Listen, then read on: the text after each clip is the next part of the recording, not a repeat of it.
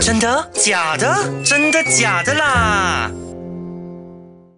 假的不要炫，真的就要 care。欢迎收听《真的假的啦》，我是主持人小恩，我是主持人恩琪。不知道你还记不记得上一集有跟你谈到为什么会有假新闻，还有它是怎么扩散的呢？还有还有，就是事实核查的重要性。嗯，那我们回到今天的内容。那今天我们要教你如何分辨错误信息、虚假信息和恶意信息诶，小恩，啊。有没有听过一个传说？嗯，就很多人都讲用手指月亮，耳朵会被割伤。就这个事情，还是小时候我爹地妈咪常常跟我讲的，嗯然后就一直困扰我到现在。有诶，我有听说过，可是我一直以来都不敢去试啦。哦，讲到这一个，我小时候有试过，你懂啊，小孩子很得 g i l 讲不要就也要做，嗯所以我就用手指了一下，没有想到隔一天，我的耳朵真的多了一个疤，哇哦，它有点痒又很痛，但是我记不太清楚它是不是本来就会痛啊啦，嗯可能是我抓伤的吧。嗯，但从那个时候开始，我就不敢再指月亮了，你知道吗？连抬头看月亮，我都不敢注视太久哇哦就不懂为什么有一点恐惧感在那里。你这个有点太夸张了 哇！我相信不止你一个人这样子做过啦，我相信是天下的孩子们都是一个啊样啦。不过我真的是曾经有看过一篇报道啦，从医学角度来看，耳垂裂开或者是流血，很有可能是因为异位性皮肤炎造成的。嗯你是不是有皮肤上的问题？诶，你这样讲，我觉得可能性很大哦，嗯因为我之后确实验出有皮肤炎的问题，那你看，我都讲啦，一定是这个原因的啦。可是我还是不理解为什么我的 daddy 妈咪要骗我讲用手指月亮耳朵会割伤呢？嗯，其实除了异位性皮肤炎啊，还有另外一个说法的，哦，就是古代人啊，他们把月亮当成是尊敬的对象，他们认为用手指指向它嘞是一种不尊敬的象征。嗯就像现在啊，我有观察到很多人哦，他们很喜欢用手随便指来指去，指一个东西或者是指一个人，我觉得都是很不尊敬的象征啦。对，那不知道你们有没有听说过一句话，就是堕流星指红泥，一指三光，九是日月。哦，这个我知道，我知道，三光是不是指太阳、月亮还有星星它们的光呢？哎诶，对对对，为什么你知道了？很厉害喂，你是不是忘记了？我以前是读中的诶，啊！所以接触到比较多的文言文。嗯，对好、哦、，OK 啦，没有错。所以一指三光指的就是对于太阳、月亮还有星星随便指来指去。哦所以从这里可以看出来，对于日月星辰的崇拜是来自于古时代汉人的传统。哦，难怪我爹地妈咪会这样跟我讲啦，应该是怕我乱指东指西，养成不好的行为。对，诶，小恩，那这个算不算是错误信息啊？对，没错，这个就是错误信息。就像我们前面有提到的，错误信息就是内容有错误，但是没有恶意。嗯，哦，但是我还是要声明一下，这方法其实不太管用。嗯阿妹，如果你也是为了避免孩子不要乱指东指西啊，可能可以另外找别的办法。嗯哼毕竟也发生过在我身上嘛，所以站在一个孩子的角度来讲，这最多只会让孩子对月亮产生莫名的恐惧 Yeah 还有增加他们的疑惑。在教导孩子不要养成乱指东指西的行为上，在我看来是没有什么很大的帮助啦。嗯，对，我赞同恩琪的观点。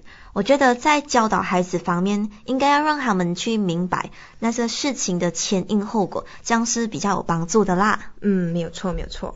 啊，对了，我还有听过另一个类似的情况，是嗯讲晚上不能剪指甲。诶，这个我有听过，所以我一直以来都不敢晚上剪指甲的嘞。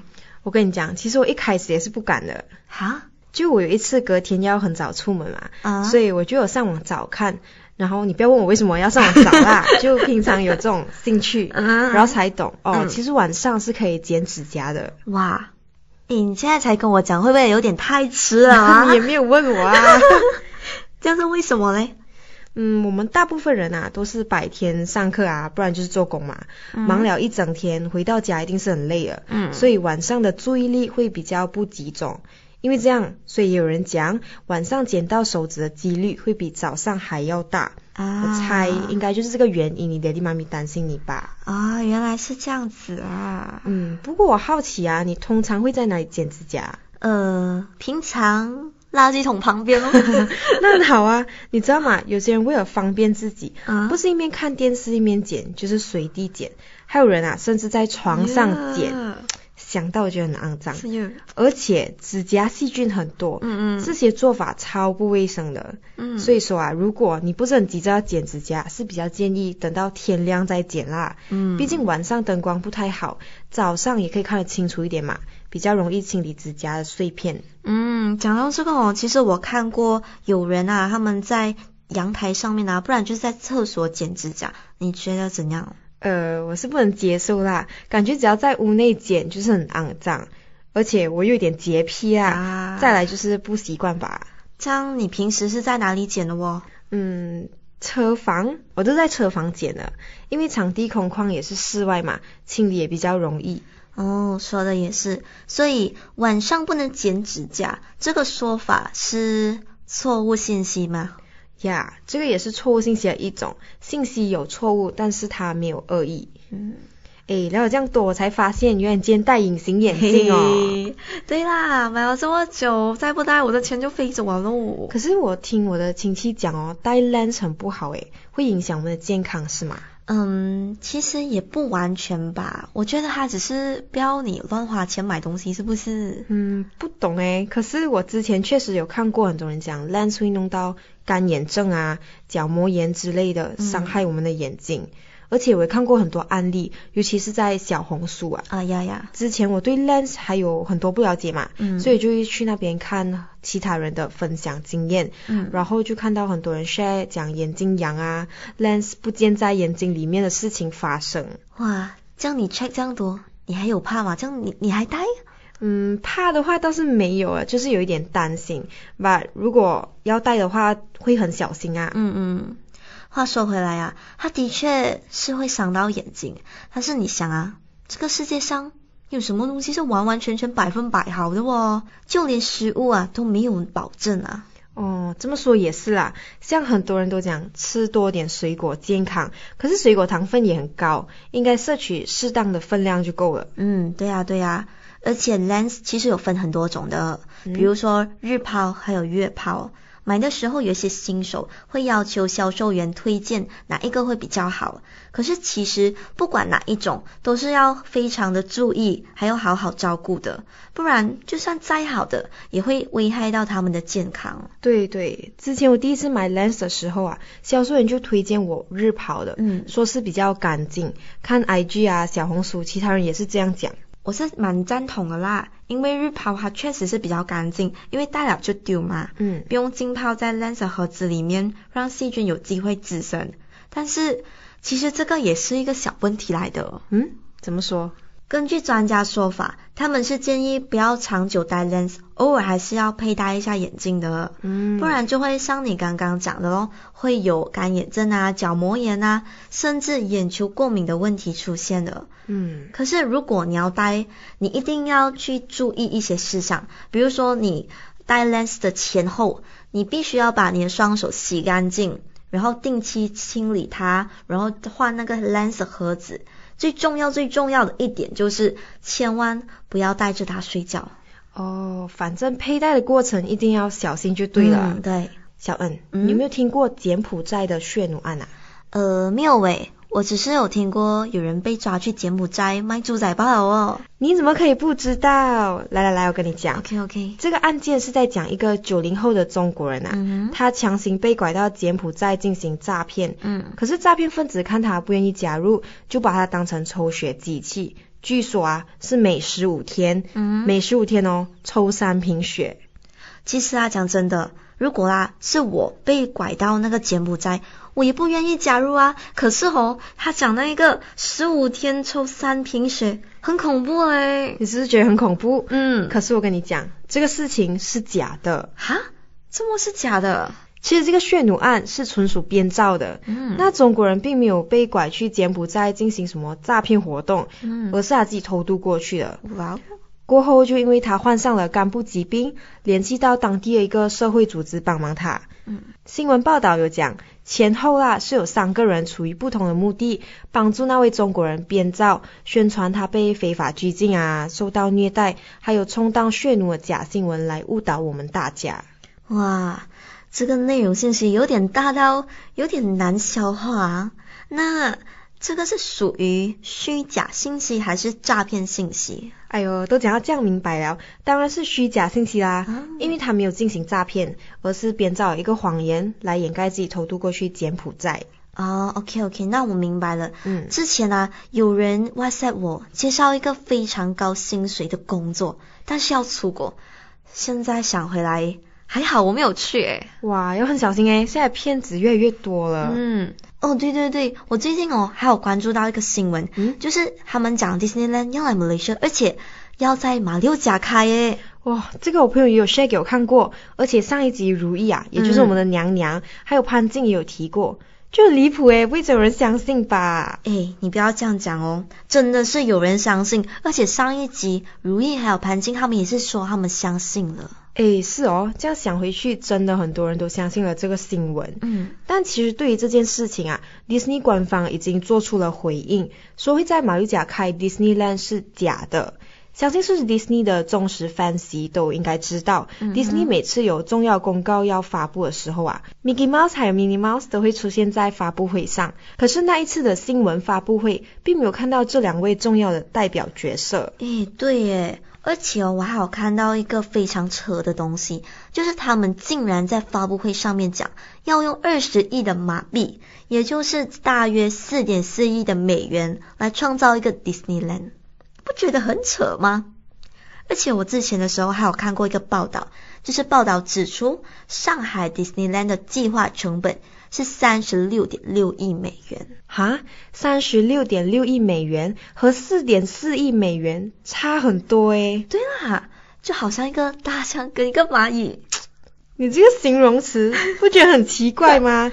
哎呀，反正反正我的意思就是，这个东西一看就是假的啦。你早早这样讲不就好咯？还在那边什么大象和蚂 蚁？哎呀，随便啦，反正我就是觉得很可惜，很希望马来西亚会有 Disneyland 的存在。我也是，哎，by the way，大家以后啊，看到这类的信息，一定一定要先确认真假，还有多关注官方信息，这样才不会被假新闻带偏。对，没有错，没有错。哦吼，我想起嗯前阵子啊，在中国、嗯哼有人讲黄桃罐头可以抗病毒，还有缓解病痛之类的，所以他们就疯狂囤货。啊，这个我知道，这个我知道，这个就好像是 WhatsApp 那种大妈群里面疯狂讲吃大蒜可以减少新冠病毒几率，对不对？对对对，马电哦，这些都是虚假信息来的。啊哈，其实黄桃罐头的营养是真的很丰富，但是医学专家却觉得啊，它只是一个安慰剂罢了，嗯它没有办法解决病痛，甚至可能会加重咳嗽的问题。哦、o k 那你刚刚讲安慰剂嘛，这样我是不是可以理解为它是一个不可以治疗发烧的药？它只是像我们平时压力大的时候会选择疯狂的吃一些零食、吃巧克力、喝奶茶这样子罢了，是吗？没有错，而且最重要一点就是我刚刚讲到的，嗯咳嗽的时候吃它只会加重咳嗽嘛，嗯因为甜食会直接刺激我们喉咙的神经，还会导致我们的痰不容易咳出来，引发呼吸道感染的问题。啊，所以啊，大家你们看到这类的追三小息之后呢？对，追三消息什么来的？ 不是这样练 吗？应该不是吧？我哎呀也不太会。随便随便，OK OK。 那大家你们一看到这种所谓的最新消息之后呢，嗯一定一定要去验证清楚事情的真相。 对呀、尤其是关于食品和健康方面的消息嗯，诶，对我刚其实来的时候，我有发生一个事情，诶，啊，什么东西？就是啊，我来的时候我接到一通电话，有个人讲，Hello Miss Jaden, you are the Satu Passer COD g u d our A and B。在这里跟你们讲一下，COD 就是 Cash on Delivery。诶，为什么 Jaden 的包裹会打给你？你不是叫小恩吗？哦，不是不是，啊，你不叫小恩 哦？没有没 有，你听我讲完先，OK？因为我一个人住嘛，所以为了安全起见，我在每个包裹都会写上男性的名字，就为了要营造出我家有男人。哦，可是为什么他又懂你是 Mr？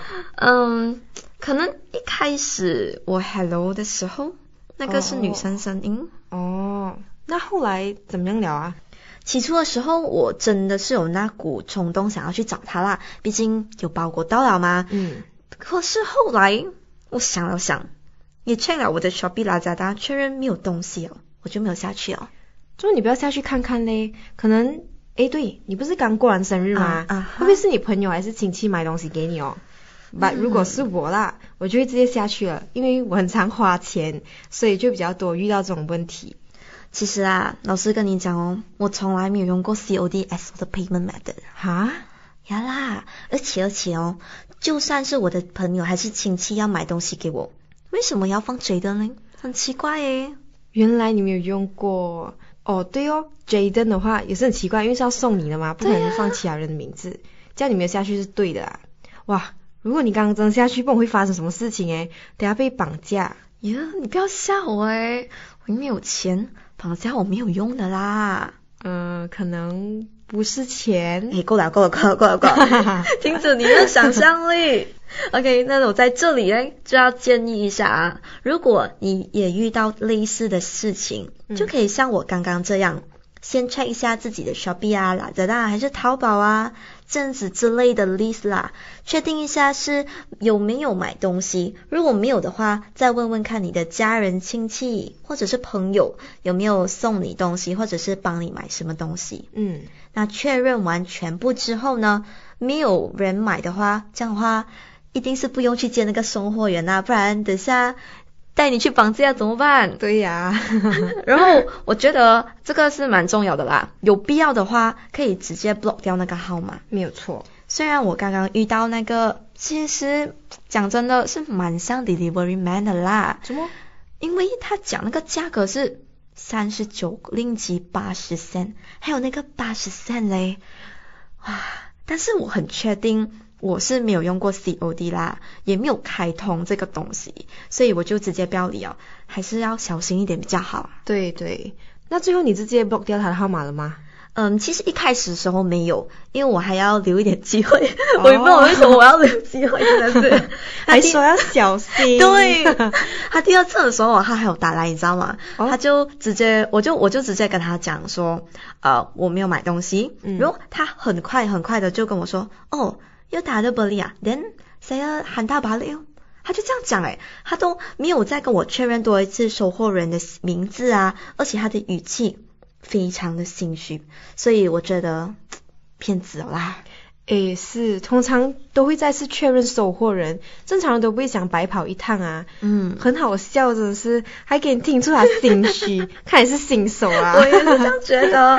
马龙还是要提醒一下，做每一件事情都要三思而后行啊。 呀，千万千万不要冲动。嗯，那接下来，当然就是我们的恶意信息啦。嗯那相信你对诈骗这两个字不陌生吧？那肯定啊，我们每次在新闻看到的最常见的关键字之一，其中就是包括诈骗。对，没有记错的话，应该是从前年二零二一年啊，嗯到去年有一个闹很大的诈骗案，对对叫华侨银行钓鱼短信诈骗。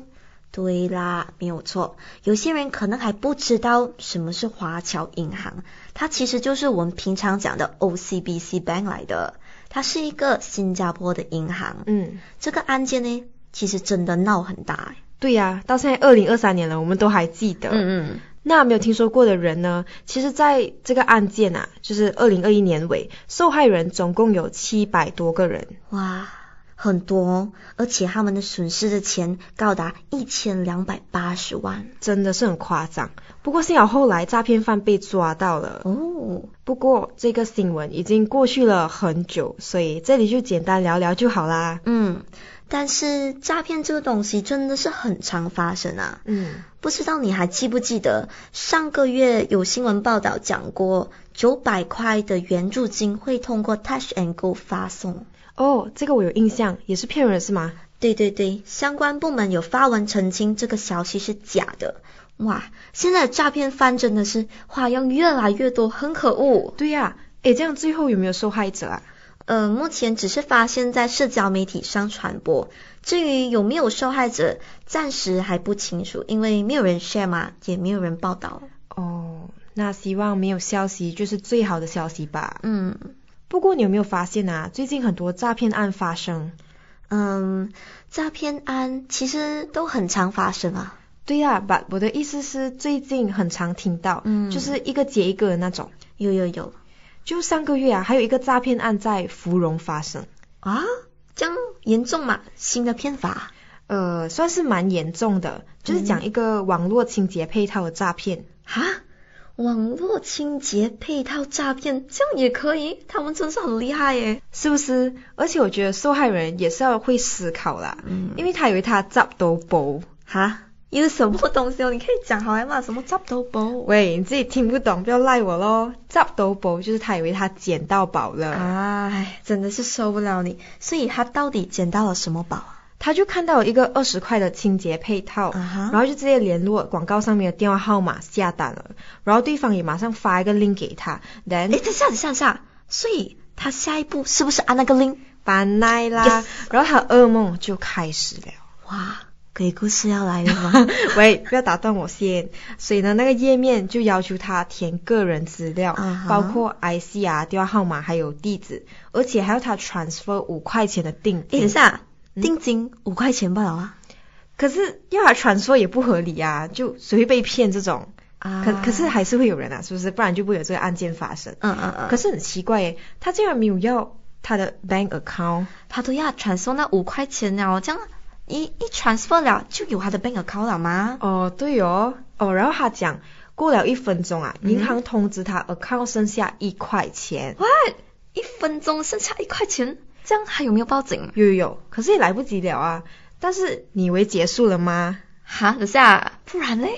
那个骗他的人除了转掉他的钱，还用他的电话号码到二十三个国家漫游。 What？漫游？去游泳啊？喂， 不是漫游，简单来讲呢，就是用他的电话号码打去二十三个国家，所以他也欠下了两千多块的电话费。诶，但是他被骗，可以直接停掉那个电话卡的嘛？ 诶，其实按道理来讲是不可以的啦。啊，可是他被诈骗哦，就是报警啊了不能抵消掉那两千块吗？如果他是真的不要理这件事情的话，他其实可以选择以后就不要开新的号码，under 他的那个 IC number，这样的话就没有事情了。哦，所以啊，要记得这世界上没有那么便宜的事情，二十块一个清洁配套，诶，对呀、所以才会讲天下没有白吃的午餐，要学会思考，不要盲目的相信。对。那在总结之前呢，我觉得有必要让你了解几种比较常见的诈骗手段。对对，就为了避免真的不幸碰上了，还有一个基本的知识或者是一个基本的概念在，可以帮助你，让你不那么的慌张。 OK，那常见的诈骗手段有八种。哇哦，首先呢，就是网络购物诈骗案，嗯，然后就是寻找工作诈骗案、电话诈骗、爱情包裹、投资诈骗案、打电话假扮亲朋好友借钱、社交网站假扮银行帮你申请贷款，最后就是仙人跳。哦，呃，其实我讲了这么多啦，我其他的都蛮理解的，就是那一个爱情包裹，你知道它是什么来的吗？嗯，我知道。嗯那我简单的来跟你们介绍一下爱情包裹是什么东西。 ？OK，那它就是你在交友网站或者是交友 Apps，比如说探探啊、Tinder 等等等的交友 Apps，嗯，你在那边认识了一个高富帅，你们就聊天聊天交心。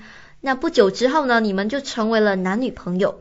通常受害者都会是孤单、寂寞、冷的女性。哦，可能是因为他们的老公不关心她，或者是丧夫，又或者是孩子忙于工作，没有时间去关心他们。嗯，那如果我讲到这里，你还不是那么的明白的话，我就换一个更简单的方式来讲，就是每天早上都会有个人跟你说：“宝贝，早安。”哇呀，就是这样的感觉啦。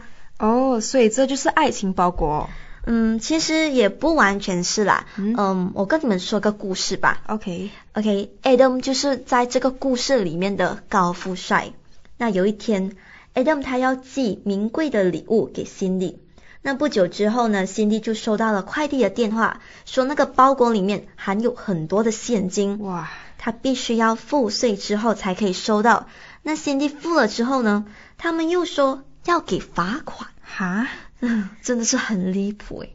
给了那个罚款之后呢，他们又说要给防范洗黑钱的证书等等等的理由。唉，这样讲你们会不会比较清楚嘞？